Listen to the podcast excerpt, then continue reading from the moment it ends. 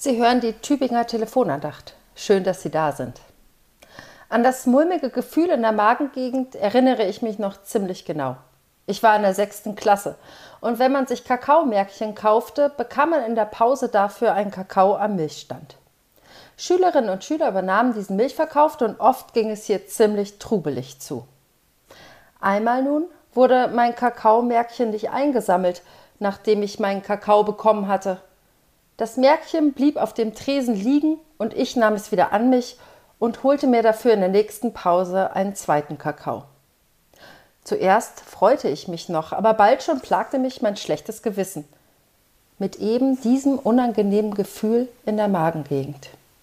Schließlich hatte ich diesen Kakao zu Unrecht bekommen. Genau genommen hatte ich ihn geklaut. Lange hielt ich es nicht aus und ich erzählte es meinem Klassenlehrer. Er war gar nicht besonders böse, sondern fand es gut, dass ich es ihm gesagt hatte. Ich bezahlte den Kakao und alles war wieder gut. Unrecht gut hilft nicht, aber Gerechtigkeit errettet vom Tode. Sprüche 10, Vers 2. Als ich die Tageslosung für den heutigen Tag gelesen habe, musste ich an meine Kakaogeschichte denken und an viele andere Geschichten über unrechtes Gut, die ich mitbekommen habe. Das geht von im Büro mitgenommenem Kopierpapier über Schwarzarbeit am Wochenende bis hin zu Steuerbetrug im großen Stil, wie etwa im Cum-Ex-Skandal. Der finanzielle Vorteil, das Geld lockt.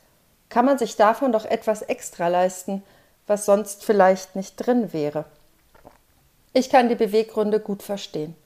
Doch wenn ich solche Geschichten höre, frage ich mich, ob diese Menschen kein mulmiges Gefühl in der Magengrube haben, ob sie das Unrecht nicht drückt, das sie tun denn ihr Gewinn ist doch der Verlust eines anderen Menschen.